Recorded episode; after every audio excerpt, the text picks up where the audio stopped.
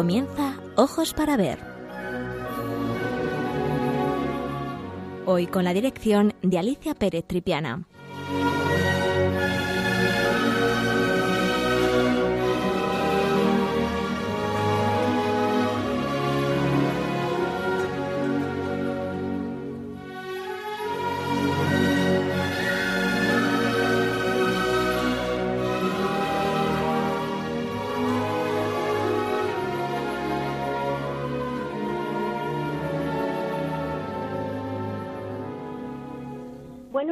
Queridos amigos de Radio María, de nuevo con todos ustedes para hablar de arte. La obra que he elegido para este programa tan especial por las circunstancias que estamos viviendo es conocida por todos ustedes y que gusta especialmente a los niños. Su título, La familia del pajarito de Murillo. Varios han sido los motivos para elegirla. El primero por la cercanía del programa a la fiesta de San José, el pasado 19 de marzo. El segundo por la simbología a la hora de hacer un paralelismo entre la familia de Nazaret con nuestras propias familias. En estos momentos en los que estamos confinados en casa con nuestros hijos, es especialmente importante tomar como ejemplo y recordar a la familia de Jesús, María y José, que seguro que tampoco lo tuvieron fácil, pues vivieron en una sociedad complicada. Pues no hay que olvidar que en aquellos tiempos Palestina no era más que una provincia del Imperio Romano, por lo cual toda la actividad de Jesús y el desarrollo del cristianismo primitivo hubo de realizarse dentro de aquel gran imperio. Y la tercera y última razón es porque es una obra bellísima, pintada por uno de los artistas más importantes de la Escuela Española del Barroco. Su nombre Bartolomé Esteban Murillo. La pintura que eh, a continuación vamos a ver fue ejecutada en una época de graves acontecimientos políticos, sociales y económicos, y a la que el pintor, a través de su arte, quiso transmitir mensajes de amor filial y esperanza. Comenzaremos haciendo una semblanza sobre la vida del el pintor. Bartolomé Esteban Murillo nació en 1617 en Sevilla, ciudad en donde pasó la mayor parte de su vida. Su padre era un barbero cirujano llamado Gaspar Esteban y su madre María Pérez Murillo, siendo este último apellido materno el elegido por el artista para darse a conocer en el mundo artístico. Pertenecía a una numerosa familia, pues él era el número 14 de los hijos habidos en el matrimonio. La situación familiar era de holgura económica, pero en cuestión de un año su padre fallece y al año siguiente su madre, por lo que el joven pasa al cuidado de su hermana Ana, casada con Juan Agustín de Lagares. No tenemos más datos hasta 1633, que firma un documento para emigrar al Nuevo Mundo. Este hecho no llegó a producirse y Murillo, poco después, inicia su aprendizaje con Juan del Castillo, pintor importante en la ciudad, no de primera fila, pero sí muy respetado en los medios artísticos. Allí estuvo Murillo cinco años, hasta conseguir su título de maestría. Sus primeras obras están muy influidas por el estilo del maestro, un estilo un poco seco y duro. En 1645 recibe su primer gran encargo, se trata de la serie de 13 obras para el claustro chico del convento de San Francisco en Sevilla. En estas obras se nota la influencia de Van Dyck, de Tiziano y Rubens, lo que hace pensar en un posible viaje a Madrid a conocer las colecciones reales. apoyándonos en las noticias sobre el artista en los datos de Palomino en su libro de biografías de artistas del siglo XVII. El sentido narrativo de la pintura se manifiesta con fuerza en esta época en las historias de los santos, destinadas a decorar los claustros de los conventos. En este mismo año se casa con doña Beatriz de Cabrera, joven sevillana de 22 años, vecina de la parroquia de la Magdalena. En los 18 años que estuvieron casados, tuvieron una amplia descendencia, un total de nueve hijos. El éxito alcanzado con el claustro chico, al aportar un estilo más novedoso que los veteranos artistas sevillanos, aumentó el número de encargos. En la terrible epidemia de peste que asoló la ciudad en 1649, en la que se calcula que murieron 60.000 personas, casi la mitad de sus habitantes, y en las que fallecieron tres hijos del matrimonio, Sevilla experimentó una grave crisis económica debido a las malas cosechas y a un terremoto acaecido en 1680 a pesar de esta catastrófica situación, Murillo siguió recibiendo encargos importantes, como la llamada Inmaculada Grande, por el extraordinario tamaño del cuadro, 4 metros 36 por 2 metros 92. Esta obra para la iglesia de los, de los franciscanos era una obra de extraordinaria belleza colosal y solemne para ser vista desde lejos. Importante también por la novedad iconográfica con la que es dibujada, incluyendo en su composición dinamismo y movimiento. En 1658 se traslada a Madrid, en donde es muy probable que conociera a Velázquez y las colecciones reales. Vuelve a Sevilla y allí seguirá recibiendo numerosos encargos.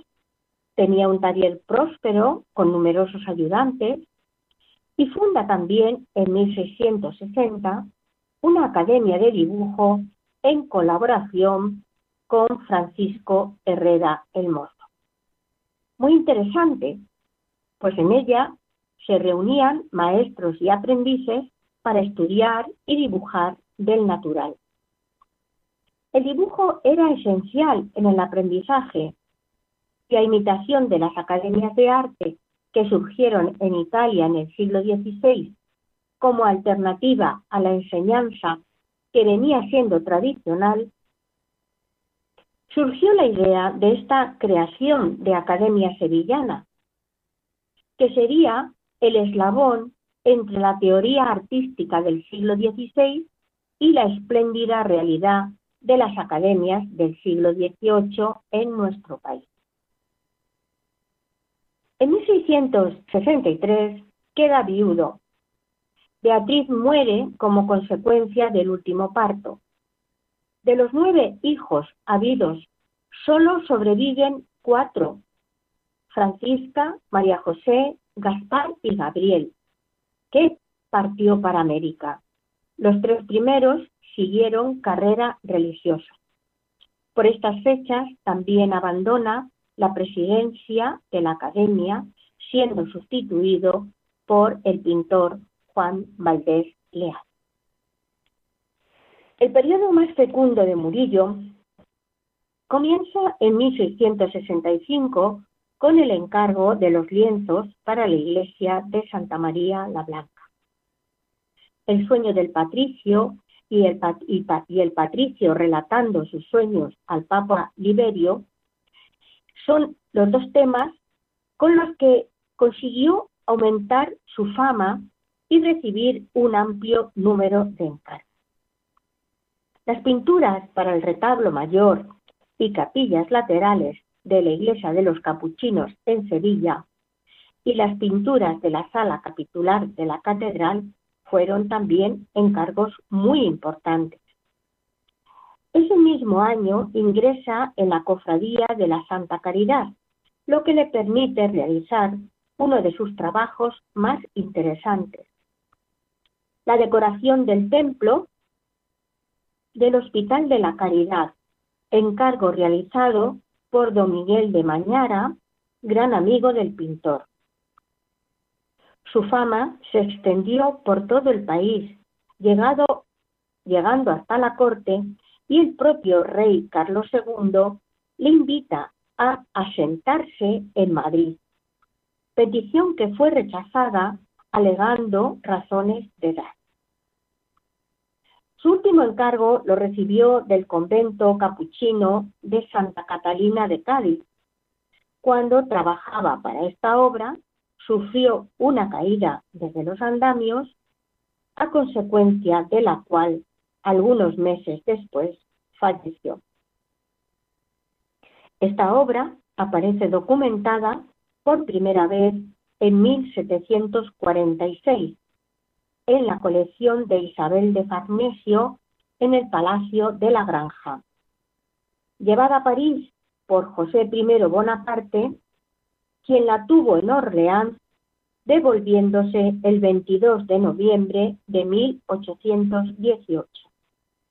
Se dice que era la obra preferida de la reina y que la llevaba consigo cuando se trasladaba de a otra residencia. Bien, a continuación vamos a tener unos minutos de descanso para oír una preciosa canción que han grabado en directo eh, las consagradas de la Fraternidad de Jesús y San Martín sobre la figura de San José.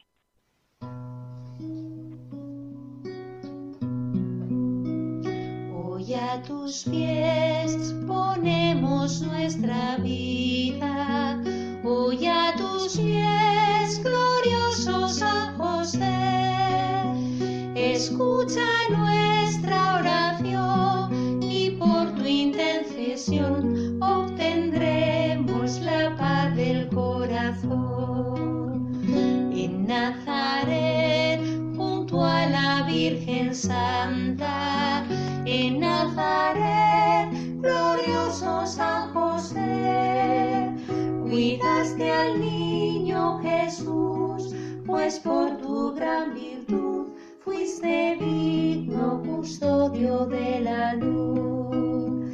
Con sencillez, humilde carpintero, con sencillez, glorioso San José hiciste bien tu labor, obrero del Señor, ofreciendo trabajo y oración. Tuviste fe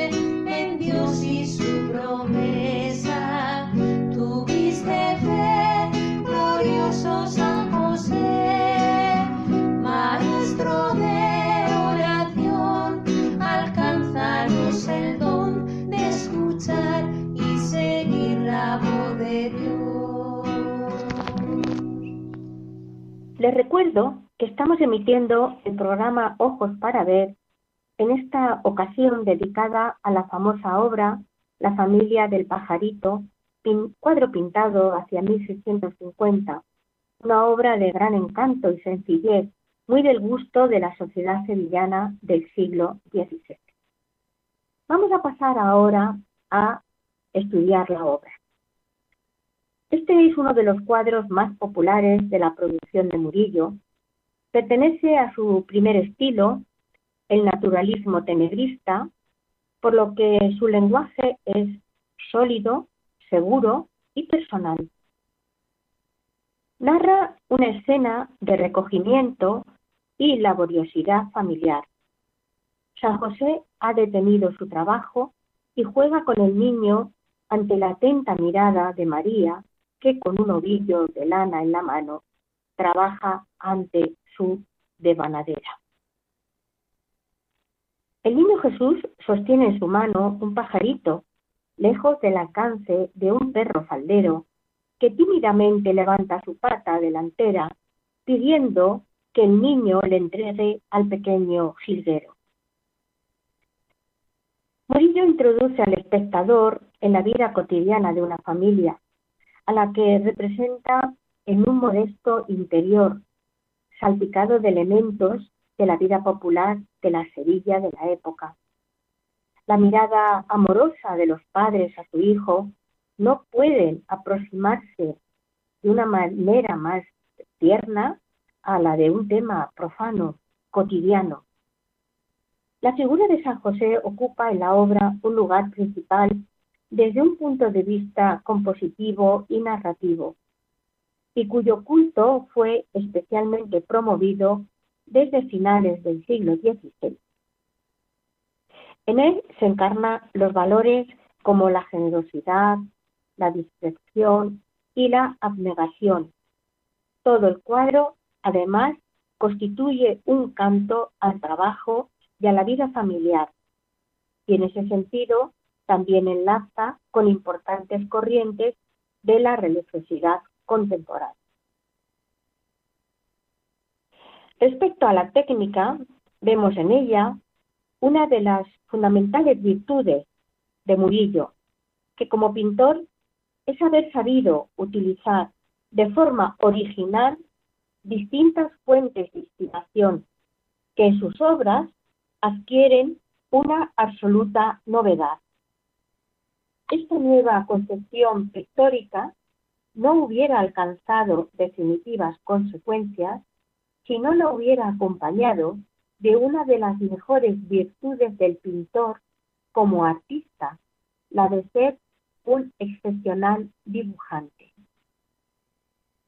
La plasmación en sus obras del movimiento y el dinamismo propio del barroco lo ejecuta de manera extraordinariamente armoniosa al inmovilismo y la inexpresión que muestra la generación anterior.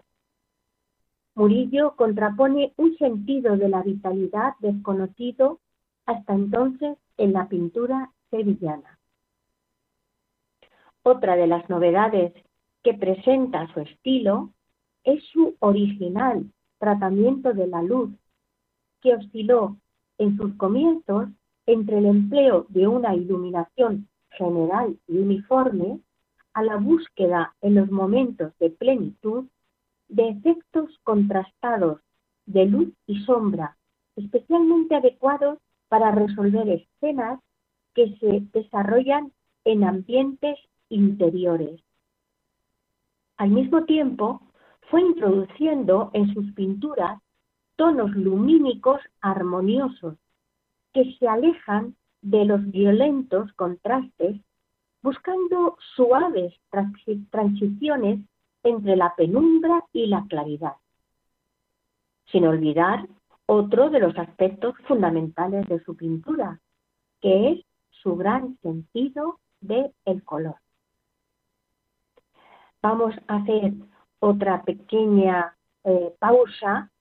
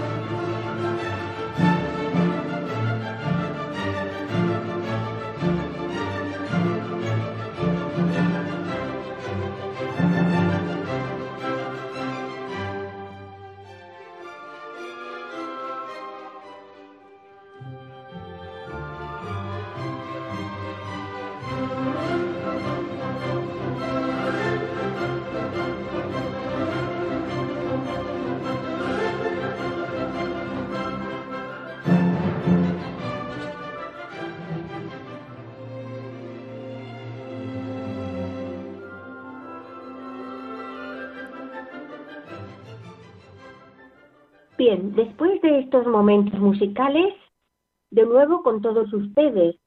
Este es el programa Ojos para Ver. Hoy estamos hablando de un pintor profundamente humano que vivió y desarrolló su arte en la espléndida ciudad de Sevilla del siglo XVII y que, a pesar de ser una época complicada, con acontecimientos trágicos, como hemos podido comprobar al hacer un repaso de la época y de su vida, fue el mejor traductor de una religiosidad tierna y amable que se extendió entre la sociedad española desde mediados del siglo XVII. Bien, a continuación vamos a dar unas pinceladas, eh, nunca mejor dicho, sobre la iconografía, sobre la iconografía de la Sagrada Familia y de San José, antes y después de la Contrarreforma. En el arte religioso de la Contrarreforma surge un tipo de iconografía novedosa en muchas de las representaciones artísticas que hasta entonces se habían seguido, habían sido seguidas por los artistas. Una de ellas es la que podemos ver en la obra que hoy estudiamos, la Sagrada Familia del Pajarí. Es a partir de las disposiciones del Concilio de Trento donde se produjeron cambios importantes, haciendo nacer una devoción desconocida en la Edad Media. A partir, a partir del siglo XV y XVI, las obras de arte empezaron a mostrar generalmente a la Sagrada Familia asociada a otros personajes como Santa Isabel y el pequeño San Juan Bautista. La figura de San José empezó a valorarse eh, en algunas de estas representaciones. Por ejemplo, eh, la famosa obra de la familia de la Perla, obra que podemos ver en el Museo del Prado, obra bellísima de uno de los principales eh, representantes del pleno renacimiento, Rafael de Urbino, en ella vemos a esa Sagrada Familia formada en esta ocasión por eh, la Virgen, Santa Isabel, el Niño Jesús y San Juan. Pero no se va hasta el siglo XVII cuando junto a las Sagradas Familias del pasado se introduzca una nueva tipología de Sagrada Familia que solo se componen de tres personas, de María, de Jesús y de José.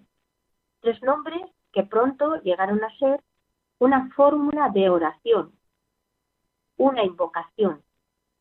Son las denominadas trías humanas. Jesús, María y José es lo que se denomina la Trinidad jesuítica. Esta es la iconografía más utilizada por los artistas del siglo XVII. El carácter de grandeza que adquirió la Sagrada Familia contribuyó a la exaltación de San José, quien había tenido poca importancia tanto en la liturgia como en el arte de la Edad Media, aunque figuraba, bien es verdad, en algunas escenas de la, de la vida de la Virgen y de la infancia de Jesucristo. No se le representaba por sí mismo, puesto que hasta entonces su figura no había entrado en las meditaciones de los teólogos. Pero el pueblo amaba su sencillez y le miraba con ternura. En los misterios se esforzaba por ser útil en el momento del nacimiento del Salvador, protegía a la Virgen del frío aire de la noche, calentaba agua para lavar al recién nacido, pero todavía no se había descubierto sus virtudes secretas. Despertaba tal vez más afecto que veneración. Fue a fines de la Edad Media cuando el pensamiento empezó a interesarse por San José.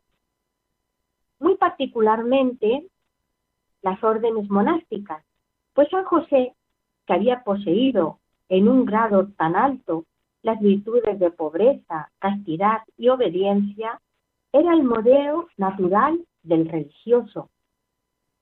También los conventos fueron los primeros, los primeros en exaltar su culto Nadie contribuyó más a ello que Santa Teresa, que llamaba a San José el padre de su alma y que no se acordaba de haberle pedido una gracia que no la hubiera obtenido. A él consagró su primer convento, el de Ávila, y quiso que doce de sus diecisiete fundaciones estuviesen bajo su protección.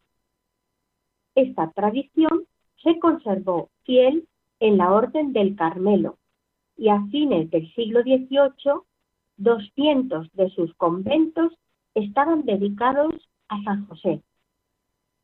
En el frontispicio de la iglesia de los Carmelitas de París, emplazada en 1613, todavía se lee que fue el primer santuario de Francia consagrado bajo la advocación de San José. En el siglo XVI España fue la tierra predilecta de San José. Mientras Santa Teresa daba nombre a sus conventos, San Pedro de Alcántara difundía su culto entre los franciscanos de la estricta observancia. Los jesuitas en sus iglesias españolas le reservaron una capilla. Su orden, propagada con tanta rapidez, difundió en Italia, en Francia, en Flandes, la devoción a San José. Sus novicios, antes de profesar, se ponían bajo su protección y meditaban sobre su humildad. Sus retiros se hacían bajo su patrocinio. El clero secular acogió con fervor esta devoción monástica y San Francisco de Sales contribuyó a difundirla. Una de sus conversaciones espirituales está dedicada a San José, del que ensalza los méritos eminentemente y la fuerza auxiliadora. Nada, dice, le será negado por Nuestra Señora ni por su glorioso Hijo.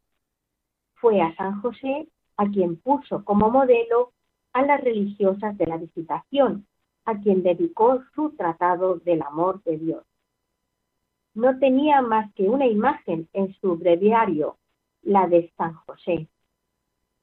La devoción a San José estaba definitivamente asentada, ya que en 1621 Gregorio XV había decidido que toda la Iglesia celebrara su fiesta el 19 de mayo. La Iglesia ha presentado a San José como el símbolo de la familia cristiana como un varón justo, casto, fiel, afectuoso y discreto. Es el hombre escogido por Dios junto con María para conformar la familia en la que se cría y educa su hijo. San José, como hemos visto, es eh, su fiesta es el 19 de marzo, pero desde el siglo XIX, XIX es el patrón de los trabajadores y también es el patrón de la buena muerte, pues en su ancianidad dicen que murió consolado ni más ni menos que por el gran cariño de Jesús y María. Hay también algunas variantes iconográficas. Lo vemos desde las evangélicas, como hemos dicho antes, en el portal de Belén, en la huida a Egipto, la presentación del niño en el templo, en escenas cotidianas como carpintero enseñando a trabajar a Jesús a su lado, en las sagradas conversaciones con María y con el niño, tomando en sus brazos al niño Jesús y, naturalmente, en ese momento de su muerte, consolado por María y Jesús. Bien, y eh, eh, vamos a hacer otros pequeños momentos musicales y enseguida finalizamos el programa de hoy.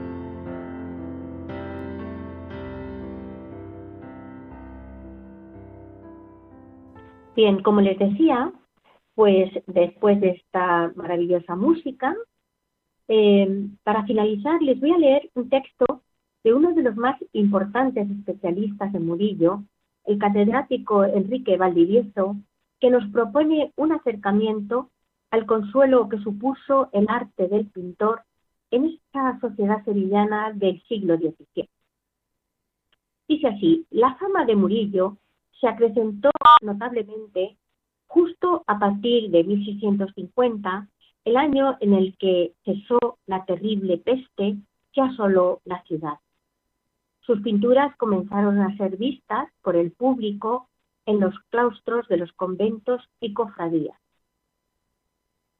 La gran virtud de Murillo fue crear, en la época difícil en que vivió, una pintura que transmitía consuelo y esperanza a los afligidos sevillanos, mostrándoles personajes celestiales, compasivos y amables, que miraban por los más humildes, al tiempo que les aportaban sensaciones de amparo espiritual.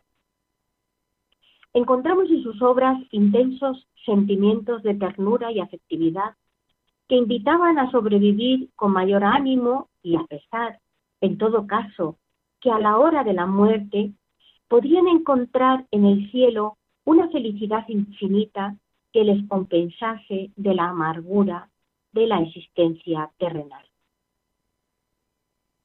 Estas obras alcanzaron altos niveles de sensibilidad y ternura, cuando representan sobre todo escenas en las que los protagonistas son componentes de la Sagrada Familia. En estos casos, Murillo realiza acertadas transposiciones del cariño y afecto que imperan en la vida doméstica. Así, en escenas que representan a la Sagrada Familia, es decir, a la Virgen, San José y al niño en su casa de Nazaret. Murillo reviste de aspecto popular a estos santos personajes otorgándoles actitudes y gestos que proceden de la tipología de la gente más humilde.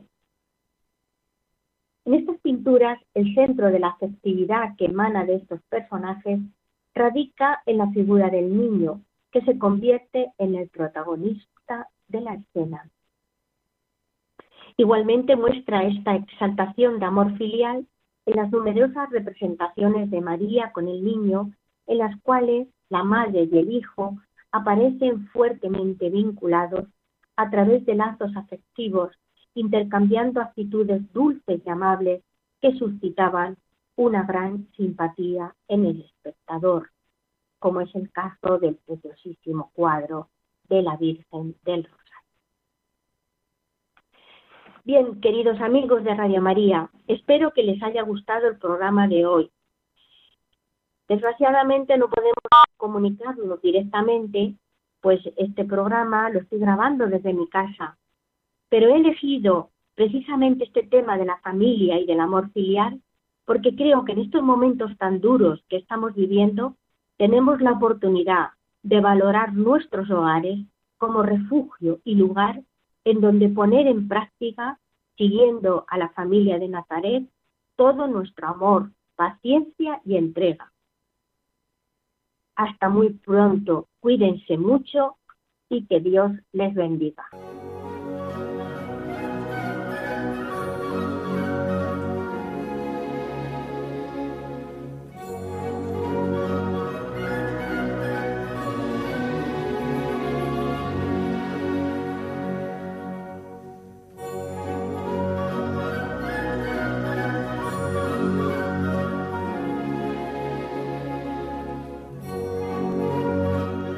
Escuchado en Radio María Ojos para Ver.